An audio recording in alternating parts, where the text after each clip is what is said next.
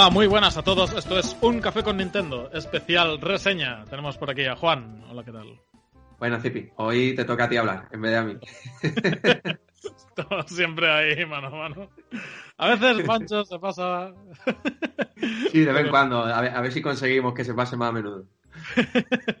Muy bien, hoy os traigo el Kemono Heroes de, de NIS Europa, nos lo ha cedido. Y Ujú. NIS América, cuando, cuando lo ejecutas, pone NIS América.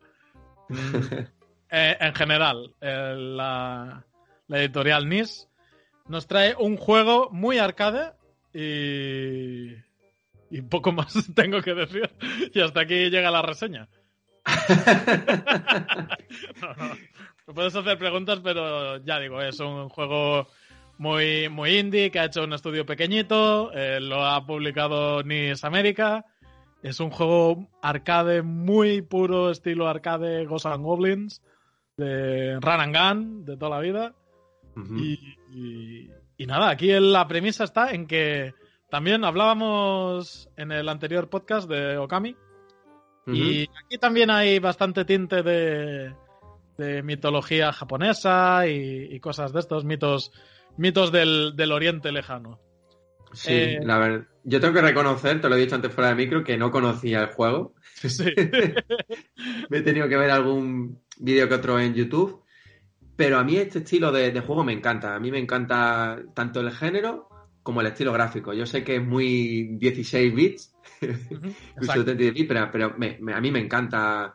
Me encanta lo clásico y, y sobre todo este, este género que, que es Kemono Heroes. La verdad que no, no hemos empezado todavía la, la reseña, no, todavía no me has convencido, pero a mí nada más con lo que he visto, como que, que me llama mucho la atención. Pues sí, el estilo pixel le queda, le queda muy bien, la verdad. Eh, de hecho, llama la atención que cuando te descargas el juego, la pantalla de, de selección del juego no está en pixel art y cuando lo ejecutas está hasta el logo de NIS América en pixel art. Que te quedas, pero, pero ¿qué pasa? ¿Esto es para vender más o, o qué? Si vende mucho más el, el pixel art, depende para qué cosas. Pues aquí queda genial. Eh, ya digo, te presentan cuatro héroes. eh, un- una, un- una gata, una- un hámster, un mono y un zorro. Eh, Ujú. Ahí con tintes orientales todo. Ya sabéis, el zorro de los Kitsune y estas cosas, el mono del, del Sun Wukong, del viaje al oeste, etcétera.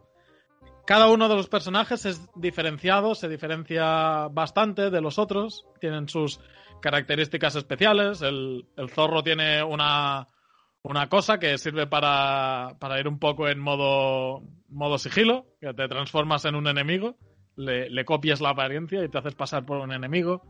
El mono, pues de vez en cuando hay, hay ramas, hay como unas plata, pseudo plataformas que te puedes enganchar a ellas con el brazo y tal. Hay cada, cada uno de los héroes tiene su habilidad especial.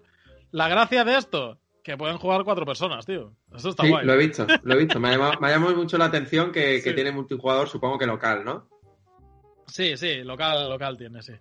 Eh, claro, el tema está en que yo, yo lo vi y, dijo, y dije, Buah, esto tiene que ser un beat'em up. Y no, es un run and gun. Es, es muy parecido a, a, ya digo, a Ghosts and Goblins, a los Megamanes de toda la vida.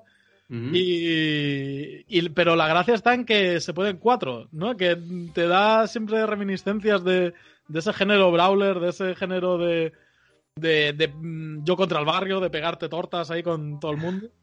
Y, y como cada, cada héroe tiene su habilidad especial, pues todavía te recuerda más a las recreativas de Capcom, a esas que, que había tantos beatemaps en aquel momento que, que te ponías codo a codo con la gente en las recreativas, te, te lo recuerda mucho al jugar así. Es la forma más, más guay de jugar, yo creo. Y pero Cipi, habías dicho que tienes, por ejemplo, cuatro personajes controlables. Sí. ¿Puedes ir alternándolos a medida que vas jugando o al principio de cada nivel No. tienes que elegir uno u otro? Al principio, eh, si juegas de un jugador, eh, te quedas ese y ya para toda la partida. Ah, Pero vale. tampoco es problema porque mm, me lo hice en una tarde, creo que fueron tres horitas o, o cuatro por ahí. Y, y es cortito, es bastante cortito. O sea, tiene una serie de mundos, mm, cuatro, cuatro o cinco mundos tiene. Cuando te lo pasas, cuando llegas al, al monstruo final, pasa algo y te tienes que volver a hacer todos los niveles otra vez. Eso no, eso no me ha gustado. Es como, cuidado. ¿Sabes? O sea, si querías hacer el juego más largo, lo puedes hacer de otras maneras, pero que me hagas pasar por las mismas pantallas no me mola del todo.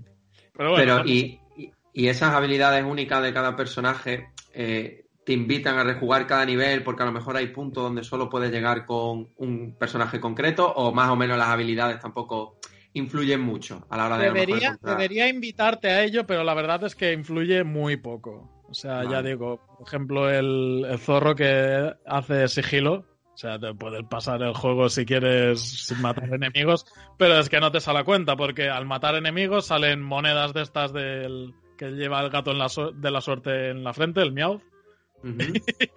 Y con esas monedas, al final de las pantallas, eh, te sale un Tengu que te vende las mejoras para. Para la, bueno, para los ataques tuyos. Eh, De normal tienes kunais, vas tirando ahí. chu, chu, chu, chu, chu. tienes una espada melee y después te van dando habilidades secundarias que van cambiando, te las van dando conforme vences a los, a los jefes de cada uno de los mundos. Pues te van dando bombas, te van dando, bueno, determinados eh, habilidades que, que sirven para pasarte los niveles concretos, para resolver algún pequeño, pequeñísimo puzzle. Y nada, es eh, recuer- me recuerda mucho a Cave Story.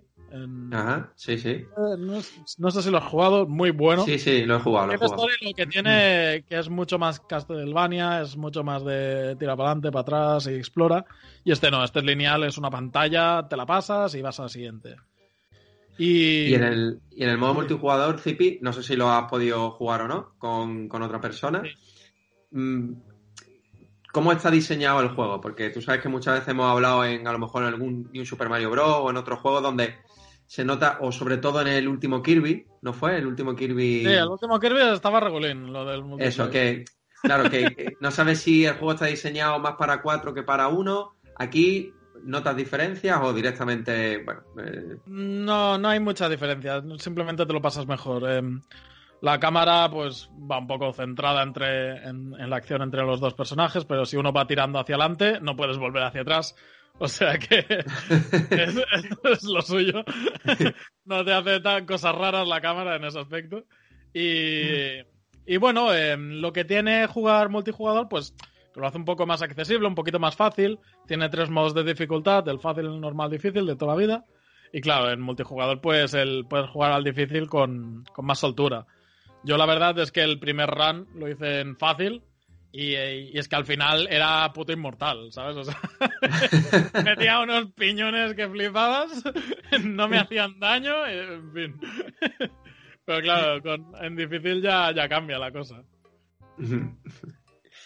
Y bueno, y no sé, poco más que decir. Un juego pequeñito, eh, ya digo, cedido por NIS Europa, gracias.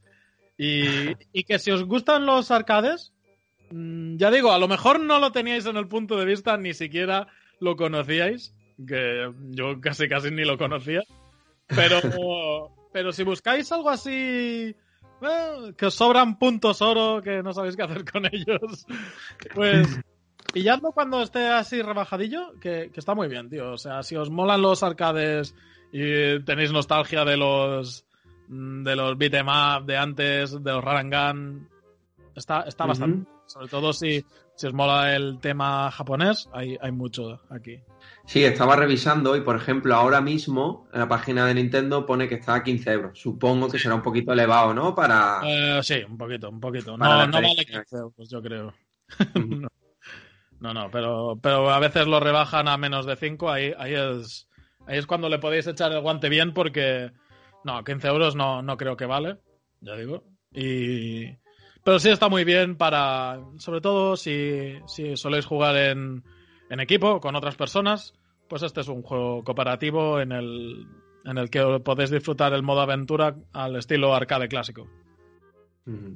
Sí, yo creo que los juegos siempre en cooperativo eh, ganan muchísimo más. Sí, Sobre todo porque son más divertidos.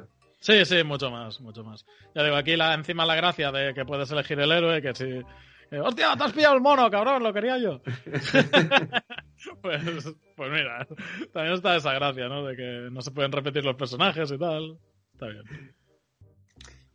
Bueno, pues listo, ¿no? Yo creo que hasta aquí suficiente para hacernos una idea de lo que es Kemono Heroes y una vez más pues darle las gracias y darle las gracias a Anis Europa que bueno que es, la verdad que se están portando muy bien con nosotros nos ha enviado alguna que otra copia y ya llegará aquí la, reseña del café pues sí sí em, pues nada dejamos aquí la, la reseñita, un juego cortito que pero va al pie, pase al pie, tú, tú decides si chutas a puerta o no.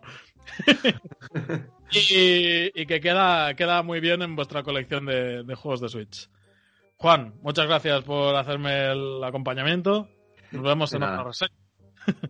pues sí, nos vemos en la próxima, chicos. Hasta luego. Hasta pronto, adiós.